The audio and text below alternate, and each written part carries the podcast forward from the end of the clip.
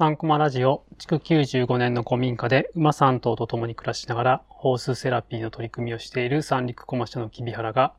馬との暮らしや子供との関わり方などについてお話ししています。さて、今回のテーマは、子供と関わるには、コントロールではなく、フュージョンが大事というテーマでお送りしていきます。で皆さん、ね、普段子供と関わるときに、ね、子供をね、こう、コントロールしようとしてませんか？ね、そうじゃなくてフュージョン、ね、融合していくっていう感覚が大事なんですけども、そういった意識はあるでしょうか？というようなところからお話ししていきたいんですが、どうしても何かね、こう、子供と何かしようとか、何か教えようとか、ね、したときに、こうさせるとか、ね、いう力ってどうしても働きやすいので、ね、こう、コントロールしようみたいなところが、ね、出てきてしまうことって、ね、あると思うんですけども、そう、そうじゃないよねっていうような今回お話ですね。フュージョンって、ね、融合とかいう意味ですけども。えっ、と、まあ、今回のね、内容も、ここまでのね、連続でお話ししている社会学者の宮台真司さんと、教育ジャーナリストの大田敏正さんの、ね、トークライブ、森の幼稚園をね、テーマにしたトークライブからお届けしていくんですけども、あ、その中でも、そう、ね、コントロールされてない場っていうのがね、その身体感覚磨くのには大事なんだ、みたいなところ。で、森の幼稚園っていうのを捉えていたりとかしてましたけども、そう。なので、こう、いわゆるこう、一つになるみたいな感覚っていうのが、ね、磨かれてないと何かね、言葉をね、何か伝えた、言ったら伝わるとか、ね、そういうわけじゃないんですよね。どうしてもやっぱね、こう、言語先行になっていくと、言ったからとかね、そういう話になるんですけども、そもそもね、お互いの中にこう、信頼関係とか、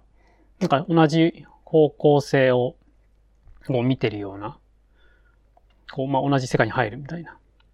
ところがなかったら、やっぱこう一緒に何かね、こう、こと、何かしようときに、ね、できないですよね。なので、こう、フュージョンね、こう、融合していくみたいな感覚が、ね、大事だよねっていうことですね。そう。なんかやっぱりね、こう、どうしても、ね、コントロールするっていうのは抜けないっていうか、なっちゃうんですけども、でもね、これね、馬と一緒に過ごしてると、もうそれが通用しないっていうのが、こう、突きつけられるというか、ね、まざまざと そこに立ち現れるってことが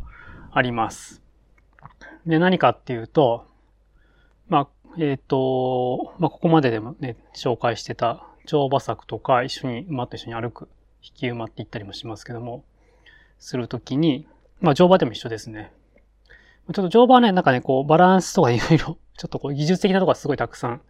詰まってて、ちょっと難しいので、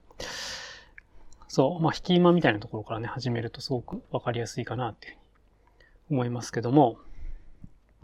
そう、こう、馬と何かね、一緒にやろうって時に、ね、こちらが何かアクションを起こして、ね、前に進んでほしいって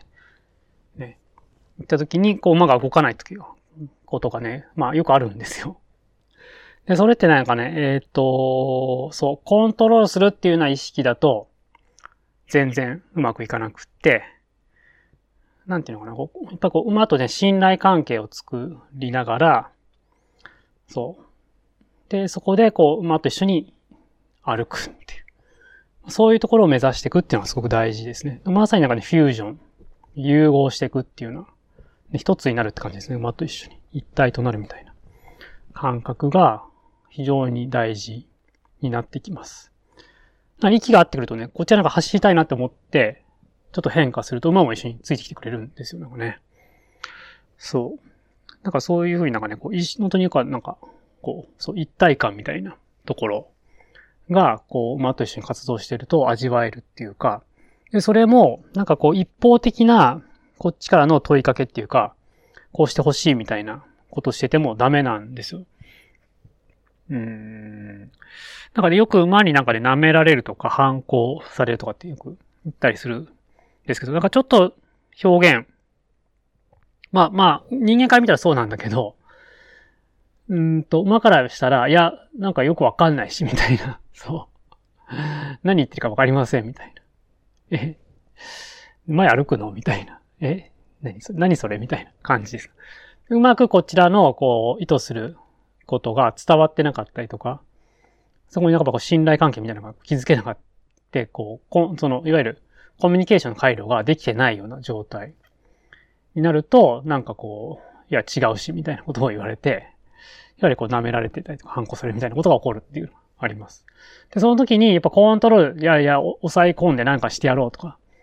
っていう形だと全然うまくいかなくって、あ、じゃあ、ちょっと違うやり方をね、振り返って自分にやってみようとか、そう、そういうことが必要になってきて、その時になんかこう、あ、フュージョンっていうその融合一緒になるみたいな、ね、感覚が持てると、非常になんかこう一体感を持って何かできるってことが起こります。なのでね、なんかね、その、そう、コントロールじゃなくてフュージョンだよって言った時に、あ、そうそうそうみたいなのがね、すごく馬、馬のことやってると納得感があるというか、体験としてあるので、そう。まあなんか頭でね、そうあ、そうね、コントロールじゃなくてフュージョンだよね、みたいな。いうふうに思った方はぜひ、ね、馬と一緒に、ね、ちょっと時間を過ごしてもらえると、よりなんか体としてわかるんじゃないかなっていうふうに思った次第です。うん。なんかね、そう、そう。それで、その、あ、その、なんか質問のところだったかななんかで、えっ、と、まあ、まさに、子守幼稚園できたところから学校入った時大変ですよね、みたいな話があって、まあ、こう、ね、それまでこう、ね、フュージョンの世界だったのが、やっぱここ、学校に入った時に、やっぱコントロールの世界にね、変わっていくっていう、一般的なね、学校は。なので、そう、そうだよね、みたいなふうに思ったんですけども、まあそこでなんか言ってたのが、なんかやっぱそのね、入学前までに、ちゃんとなんかその、本質的なところを捉えるっていうか、その学校の起こってることで、どうでもいいことと、どうでもよくないこと、ね、大切なことっていうのがちゃんと区別がね、つけられるっていうか、ね、もう本当にどうでもいいようなルールとか、まあ先生の何か指示とか、なんかあるかもしれないけど、まあそれはなんかもう、ね、したたかに、こう、はいはいって表向き聞いて いけるというか、なりすまし的なことが、こうできるようになるといいですよねっていう話もされてましたね。うん。まあなかなかね、そこまでね、学校入学してすぐ、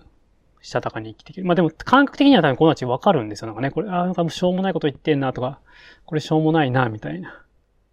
ね、そういうものって見分けられるけど、まあそれをね、うまく流すというか、いうところまでできるかっていうのはなかなか難しいだろうなっていうふうに思いました。はい。まあでもね、まず、そのね、こう、まあ、関わる大人にとから見ても、その、コントロールっていうとこじゃなくて、こう、フュージョン。ね、子供たちの世界に入っていって、一緒に何かするっていうことをやることで、何かね、学習、その学びが進むような場がね、生まれてくんじゃないかなっていうふうに思います。はいということで、今回は、えー、ね、子供と関わるときには、ね、コントロールじゃなくてフュージョンが大事というようなお話をしていきました。はい、今回もお聴きいただきありがとうございます。それではまた。